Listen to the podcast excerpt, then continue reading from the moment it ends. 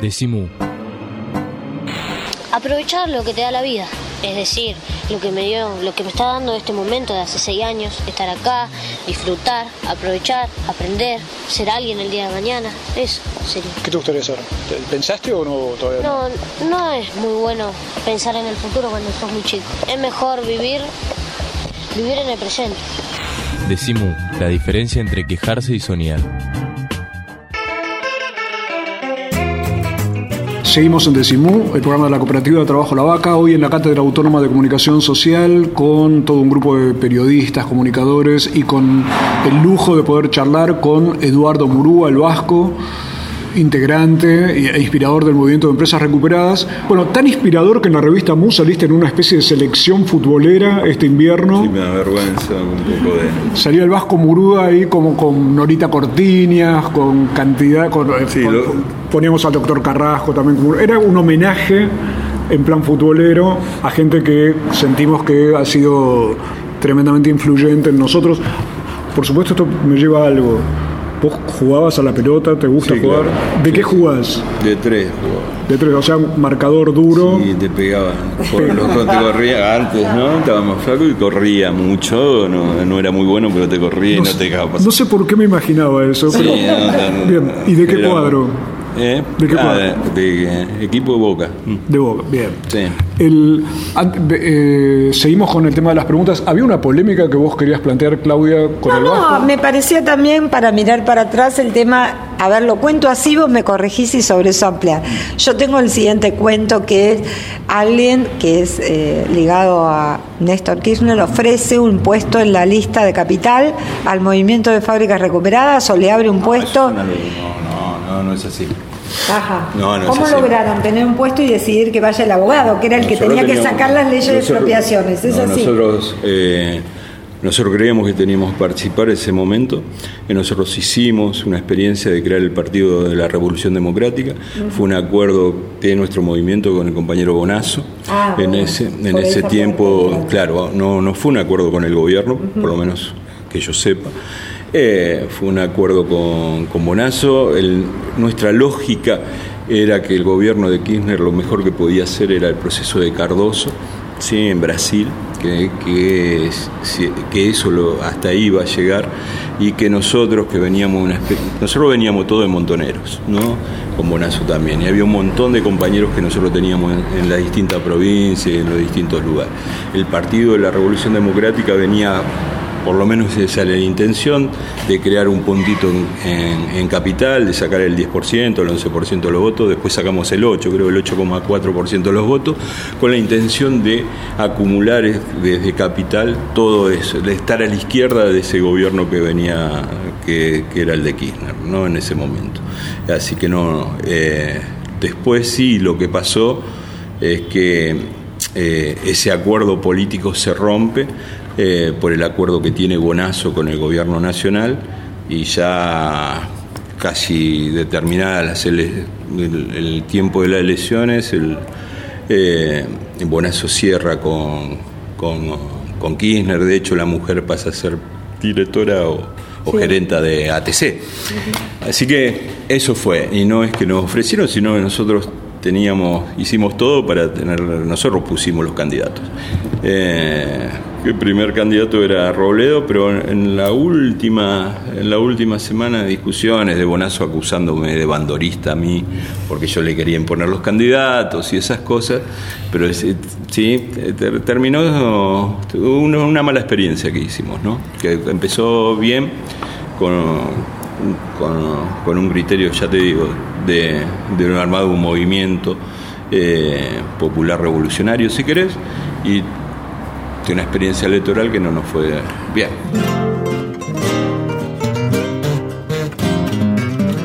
Seguimos hablando sobre cooperativismo, sobre autogestión, con Eduardo Murúa, presidente del Movimiento Nacional de Empresas Recuperadas.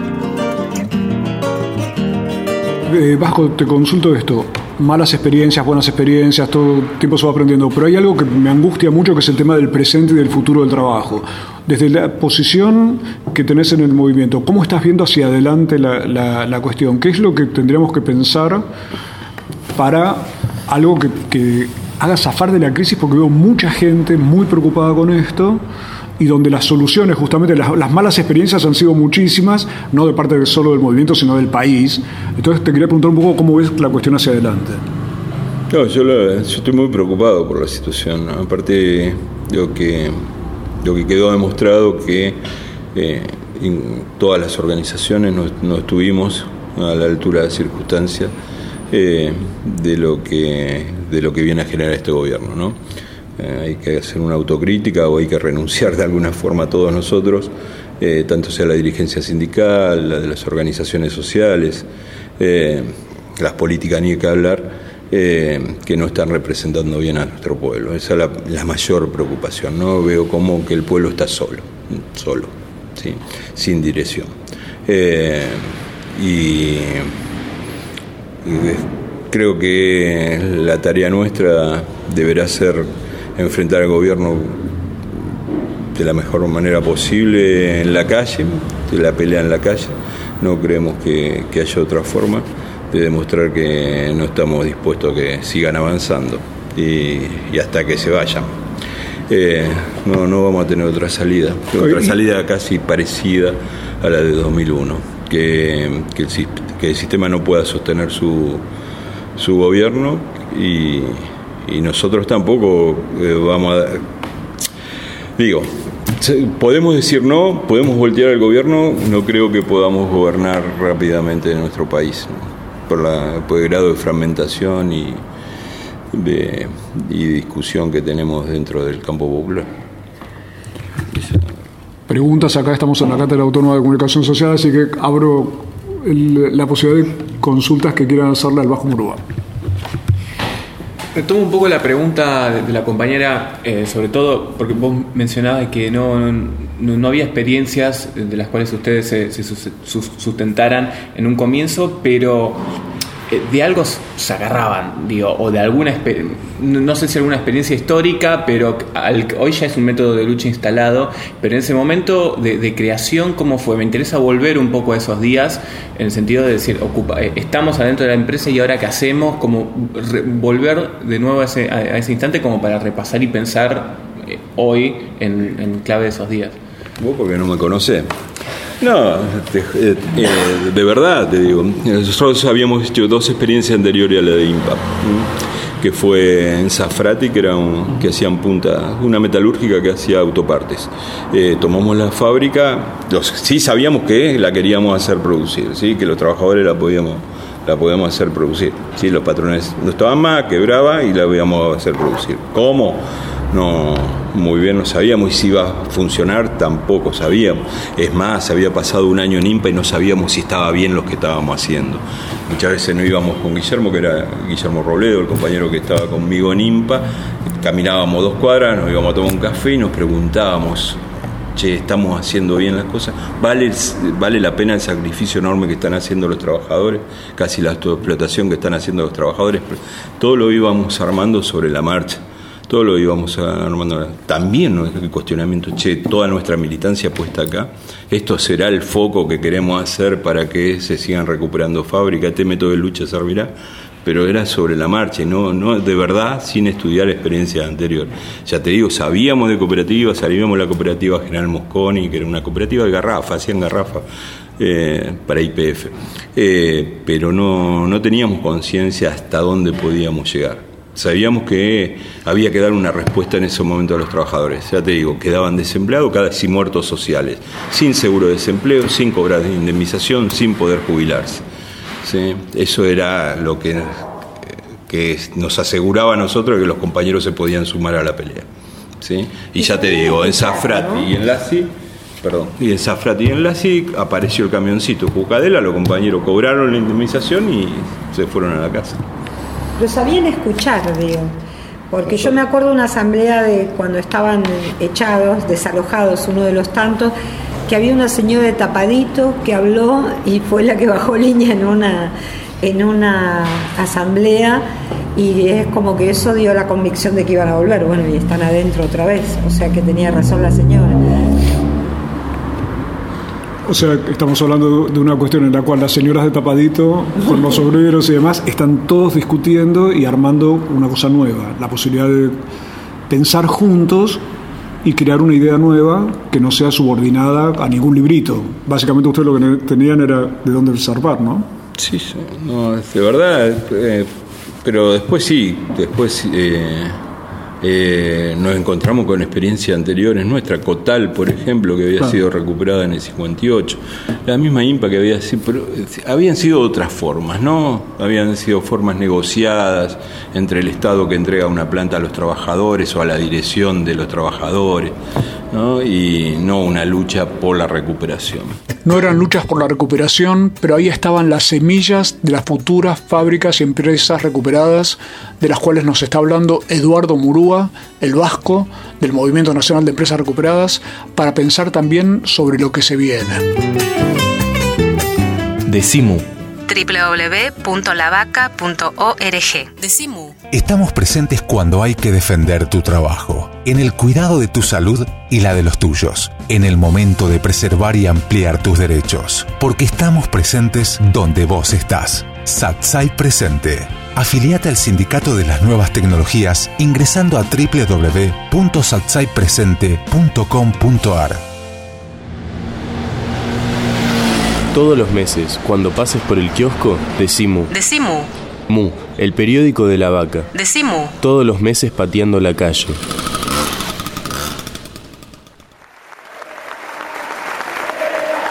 Y ahora vamos a escuchar las recomendaciones musicales de Pablo Marchetti, o sea, El Grito Pelado.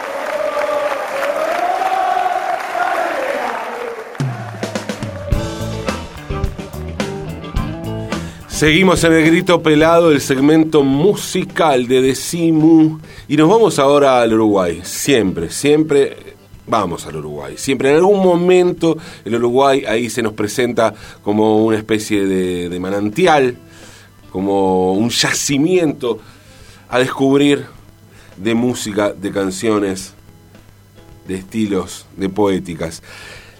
En este caso no vamos a escuchar algo nuevo, sí es nueva la reedición de este disco, sí es nuevo lo que sucedió con este disco y, el clamor de alguna manera que hubo para la reedición de este disco. Alberto Wolf es una de esas figuras míticas, escondidas en la música popular uruguaya, arrancó allá por los años 80, em, en un disco que sacó junto a su banda Los Terapeutas, en realidad era, no siquiera era un disco, ni un CD, ni nada, era un cassette que de un lado traía al cuarteto de Nos y del otro lado a Alberto Wolf y los terapeutas. En realidad se llamaba solo los terapeutas la banda. El cuarteto de Nos de un lado y el otro los terapeutas. Desde ese entonces ha tenido una, una obra muy intensa, aunque no tan prolífica en cuanto, por lo menos, a lo que se publica de su obra, ¿no? Eh, una, una trayectoria que podríamos decir errante. O sea, alguien que no tiene una gran cantidad de seguidores, pero sí tiene un grupo de fanáticos incondicionales, gente que ama su obra, eh, y entre esas personas me cuento. Eh, recuerdo en el año 1993, cuando apareció Primitivo, el disco solista de Alberto Wolf, donde no firma con los terapeutas ni nada, por primera vez estaba él solo en este proyecto, no podía creer lo que estaba escuchando, el cuelgue de este tipo, el hermoso cuelgue que tenía este tipo. Bueno, ese disco quedó ahí, como mítico, eh, como algo, como una leyenda a descubrir, jamás se había reeditado en CD, no se había vuelto a escuchar hasta que en este 2017 eh, el sello argentino Los Años Luz decidió reeditar Primitivo de Alberto Wolf. Vamos a escuchar ahora justamente de ese disco primitivo de Alberto Wolf el tema Corazones Musicales.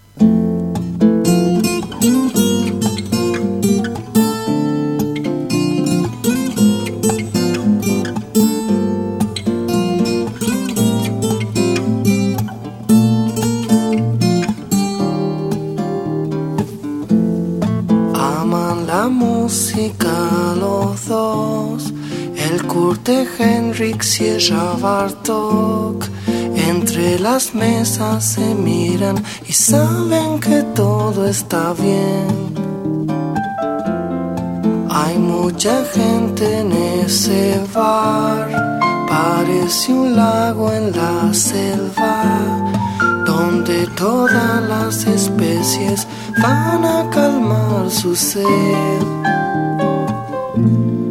Y entre corazones musicales son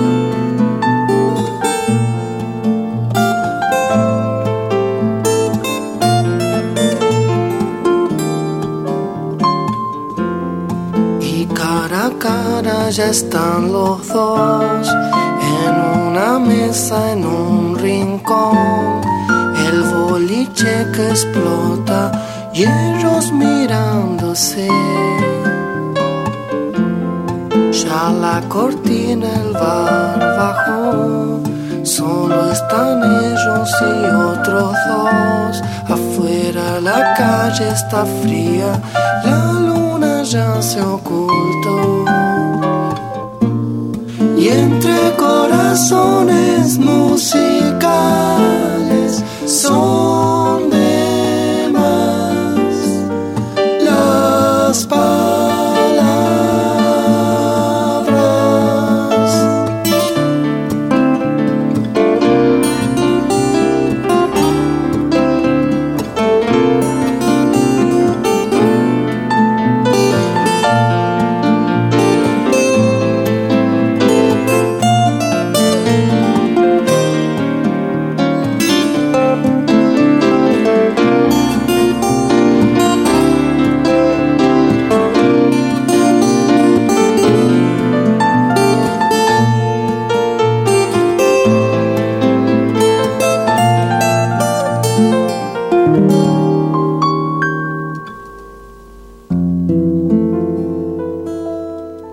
fue El Grito Pelado, la propuesta terapéutica que cada semana nos trae Pablo Marchetti a Decimu.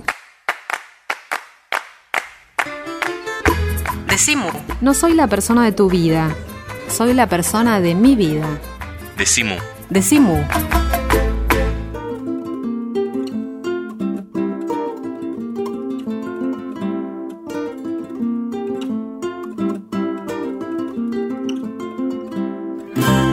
Último bloque, último tramo de Decimú, hoy en la Cátedra Autónoma de Comunicación Social con la visita de Eduardo El Vasco Murúa, inspirador del movimiento de empresas recuperadas y de la posibilidad de autogestión en el trabajo como modo de encarar también el futuro. Vos, Vasco, hablabas antes de la crisis política, de la crisis económica que está viviendo la Argentina, hablabas de la pelea en la calle, pero también la pelea implica esto de poder en cada lugar de trabajo ir generando posibilidades nuevas, haciendo productivas a las empresas, porque el, tramo de ocupar uno lo entiende, hay que meterse y recuperar la, la posibilidad de de tener empleo, trabajo y demás.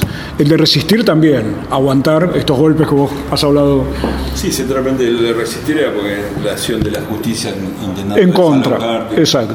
Y después está esa parte de producir, que implica también tantas cosas, ¿no? Desde creatividad hasta esfuerzo. Y esto hasta el riesgo que vos decías de la sobreexplotación, ¿eso qué, qué puede ocurrir con el trabajador de la cooperativa?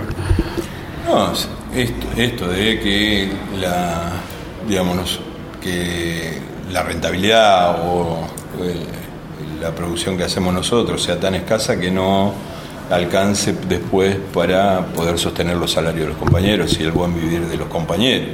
¿Sí? Nosotros eh, por lo menos queremos alcanzar la meta de que los trabajadores autogestionados cobren lo mismo que los trabajadores que están en relación de dependencia, por lo menos. ¿sí? Queremos separarla, queremos ser un ejemplo, ¿sí? queremos ser un ejemplo de que, porque si los trabajadores de empresas recuperadas eh, no tienen un buen salario no tienen un buen lugar donde trabajar o, o no se sienten cómodos en la fábrica, tampoco van a ser ejemplo para los otros trabajadores. Claro, vos sabes que me acuerdo de un día un trabajador de una empresa textil me dice, no, yo estoy contento que estoy en esta cooperativa, una recuperada, porque es mejor que las privadas, porque las cooperativas aguantan mejor la crisis. Y yo decía, ¿de dónde sacó eso? Yo que estoy en una cooperativa. ¿Cómo, qué, idea tan interesante, pero ¿de dónde la sacaste? Y él me decía, claro, en la privada te echan. Si hay crisis, te echan, fácil. En cambio, la cooperativa siempre va a encontrar modos para que, aún en las dificultades, la cosa siga. No, no, yo estoy convencido de eso, yo lo dije siempre, desde el principio. Una empresa en las mismas condiciones nuestras eh, una empresa capitalista en las mismas condiciones nuestras, seguramente nosotros vamos a aguantar más, vamos a estar mejor y, en, la, autogestión. Bueno, de hecho ustedes, ustedes levantaron empresas que los empresarios habían quebrado. seguro, y el tema de que, por supuesto, tenemos muchas ventajas. Nosotros los compañeros que dirigen cada sector son los compañeros que más saben, ¿no? En el alcahuete del patrón. Dentro de cada empresa no hay una, una manguera que sale para afuera entre el gerente de venta, el gerente de compra Sí, porque ahí todos ganan un poquito más de lo que es el salario. Ah, eh, las empresas recuperadas y como todos están mirando, ¿no? no porque seamos mejores o mejores personas que los gerentes de compra o los gerentes de venta de la empresa capitalista, pero como acá hay un control social sobre lo que pasa en la cooperativa más fuerte, ¿no? una auditoría más fuerte, todo el mundo quiere saber qué está pasando, entonces es más difícil que eh, algún pícaro se apropie. No quiero decir que no, no pase. ¿sí? no, estamos hablando de plan romántico, claro. pero, lo que pasa es que lo grupal es lo que controla. que nos vigilamos más entre todos, no, no en lo romántico, ¿no? Claro que no es lo romántico. Nosotros somos los mismos trabajadores que estamos ahora en relación de dependencia. Y no por ser trabajadores de empresas recuperadas somos mejores, ¿sí? Somos tan, tan burgueses a veces como otros. Por eso nosotros discutimos el tema muy fuerte con los compañeros que no queremos la propiedad, ¿sí? no queremos la propiedad de los medios de producción, eh, porque no confiamos en los trabajadores, ¿sí? no, confiamos en nosotros. ¿Sí? de que podamos hacer lo mismo que la patronal, endeudar nuevamente la empresa o que un grupo se apropie de esa, de esa propiedad. Y después tampoco somos idealistas del modelo cooperativo, por el estilo y de, de las democracias estas, digamos, porque ahí sí tenemos discusiones con nuestros compañeros. En las cooperativas, por ejemplo, todos tenemos un voto. Y a veces no es justo que todos tengan un voto. ¿sí? Porque hay compañeros que no colaboran, no pelean, no están nunca, se van a las 3 menos 5, ya se quieren ir, eh, se hacen los chanchorrengos y después cuando llegan a la elección tienen un voto. ¿sí? Y en la asamblea algunos habla y se hace el demagogo y las cosas difíciles las tienen que decir los compañeros que más se la van. Entonces tampoco es tan, tan simple eso. ¿no? Bueno, yo no idealizo ningún, eh, ningún modelo. Los modelos también tienen que ver con quién dirige la organización. Perfecto, no idealizar modelos implica esta realidad, por eso las fábricas recuperadas, las empresas recuperadas, las cooperativas son realidades concretas que enfrentan todas las imperfecciones, justamente. Si fuera todo perfecto, no habría que hacer estas cosas. Sí, por eso hay empresas recuperadas. La vaca no es lo mismo que otras organizaciones. IMPA no es lo mismo que otra empresa recuperada. Sí, por eso IMPA tiene tantos presos, tanto golpe, ¿sí? y otra empresa también recuperada y con trabajadores no tiene ni un preso, ni golpe, ¿sí? no, no abre su puerta a nuestro pueblo, no, no, no todas las mismas no todo, no todo lo mismo. ¿Preguntas? Sí, yo me corro un poco. Vanina, vamos a aclararnos. Dale, te hago Vasco una pregunta. Me corro un poco de la autogestión en la producción y paso a que, a, que nos invite, te invito, digo, que nos cuentes en qué otras áreas o otras experiencias que tengas en autogestión, no sé, pienso en que hay proyectos que apuntan a a que se piense cómo nos educamos, cómo, dónde vamos a vivir y construir viviendas, digo, como todo lo que accede a la producción y que nos puedas contar otras experiencias. Sí, en el campo de la educación nosotros hicimos esta experiencia de los bachilleratos populares y hoy tener la Universidad de los Trabajadores en el planteo de autogestión. Y en eso sí somos firmes. Eh, eh, no digo todos, porque es toda una discusión, ¿no? Hay compañeros que dentro del bachillerato popular todavía eh, piensan de la relación que tiene que tener el Estado con la educación y otros compañeros como, como yo, si, si querés, eh, ya que estoy hablando yo, eh, de que creo que en este caso sí creo que es fundamental la autogestión para la educación. Sí, sea este gobierno, un gobierno capitalista, sea un gobierno socialista. Yo creo que todos los gobiernos van a intentar utilizar la educación en función de la burocracia de ese gobierno, la intención de educar para beneficiar a, los burócratas de ese gobierno y que el pueblo tiene que tener eh, eh, la educación en sus manos y en temas de la autogestión. Eh, yo en ese sí que no tengo ninguna duda. Así como tengo dudas con respecto a qué pasaría en las cooperativas en un sistema socialista, en, el tema de educación yo estoy convencido de que tiene que ser en autogestión de, los trabajadores y el pueblo.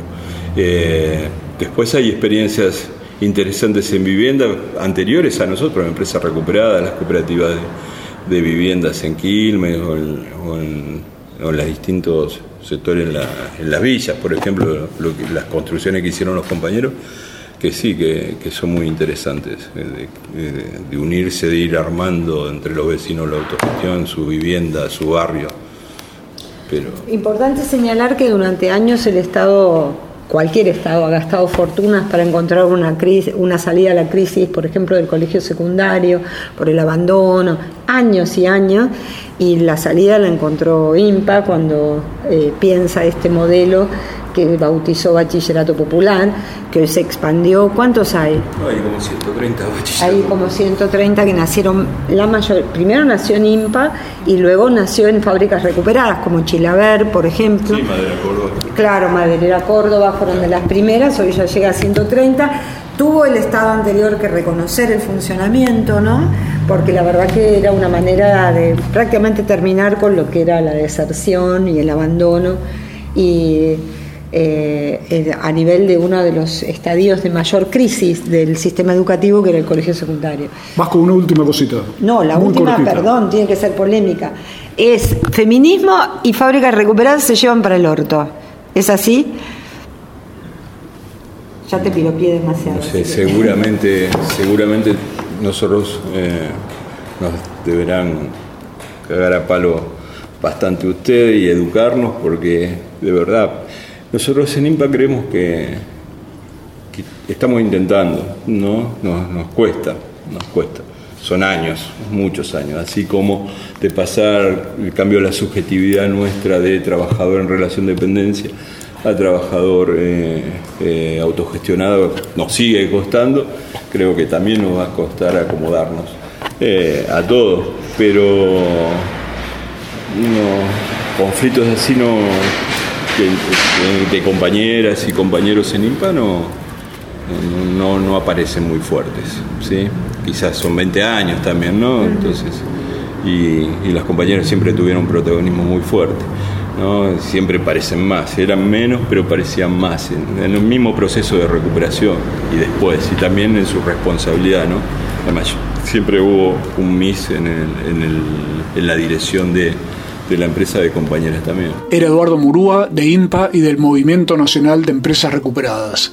En épocas tan difíciles siempre es una apertura de la cabeza esta idea de la autogestión, de la posibilidad de no quedarnos esperando a que el Estado o las empresas vengan a arreglar problemas que casi siempre ellos mismos generaron.